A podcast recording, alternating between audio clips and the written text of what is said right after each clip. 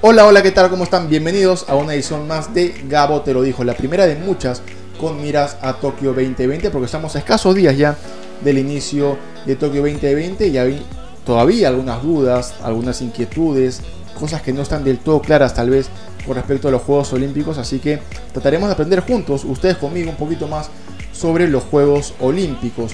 Eh, y por qué no también en el camino trataremos de encontrar alguno que otro dato curioso con respecto a la historia de los Juegos Olímpicos. Arrancamos esta primera edición con lo que creo es la duda más grande, el error más frecuente cuando hablamos de Juegos Olímpicos, porque creo que todos, y me incluyo, en algún momento hemos dicho que los Juegos Olímpicos y las Olimpiadas son lo mismo, cuando eso no es así, eso no es verdad. Cuando hablamos de Juegos Olímpicos, hablamos de eh, los días de competencia en la ciudad sede, en este caso en Tokio.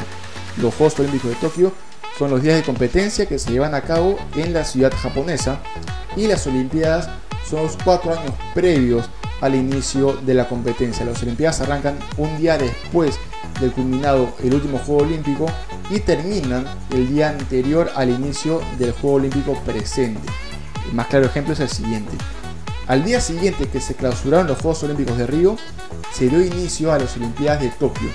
Y las Olimpiadas de Tokio terminarán el 22 de julio, porque los Juegos Olímpicos arrancan el 23 de julio y el 25 es la ceremonia inaugural.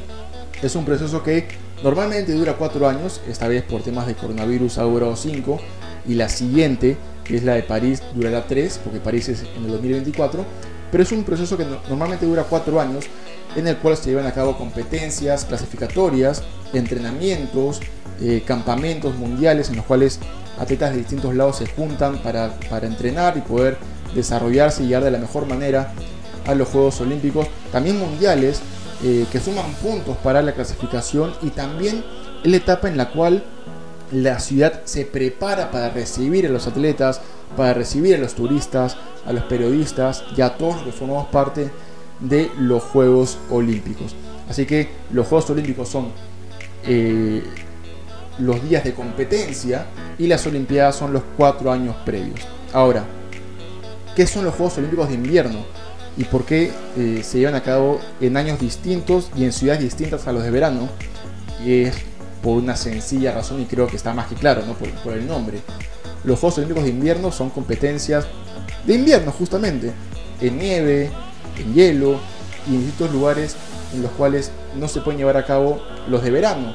Por ejemplo, en Sochi, en Rusia 2014, se llevaron a cabo los Juegos Olímpicos de invierno y dos años más tarde se llevaron a cabo los Juegos Olímpicos de verano en Río de Janeiro. Creo que estas dos eh, competencias, estos dos Juegos Olímpicos, son el más claro reflejo de qué son cada uno. ¿no? Rusia, frío, Juegos Olímpicos de invierno, eh, Río, Brasil, verano, Juegos Olímpicos de verano. Ahora, hay otro, otra confusión muy, eh, muy frecuente y es que si los Juegos Olímpicos o Paralímpicos, perdón, son lo mismo que los Juegos Olímpicos Especiales. Y no, tampoco es así. Los Juegos Olímpicos Especiales son eh, o es una organización creada con la finalidad de que personas con discapacidad intelectual puedan competir, desarrollarse y pasarla bien con eh, con su delegación nacional y los Juegos Paralímpicos son creados o fueron creados en todo caso para que personas con discapacidad visual o motora puedan competir eh, de igual a igual con sus pares. ¿no? En este caso, eh, los Juegos Paralímpicos se dividen en muchas categorías, ya sea por capacidad física, discapacidad visual, personas que tienen una discapacidad visual leve, mediana, grave, severa, y eh, se, divide en distintas categorías. Eh, ahora, los Juegos Paralímpicos arrancan semanas después de culminados los Juegos Olímpicos. Los Juegos Olímpicos de eh, Tokio 2020, estos que se vienen, terminan el 8 de agosto y un par de semanas después arrancan los Juegos Paralímpicos de Tokio.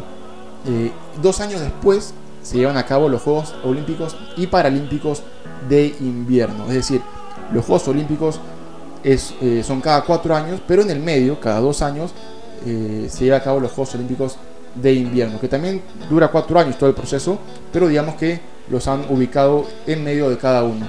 Juegos Olímpicos, dos años, Olímpicos de verano, dos años después, Olímpicos de invierno, dos años después, Olímpicos de verano y así sucesivamente. Así que creo yo que estamos un poquito más claros con respecto a la diferencia entre Juegos Olímpicos y Olimpiadas y los distintos tipos de juegos que se llevan a cabo a lo largo de los años.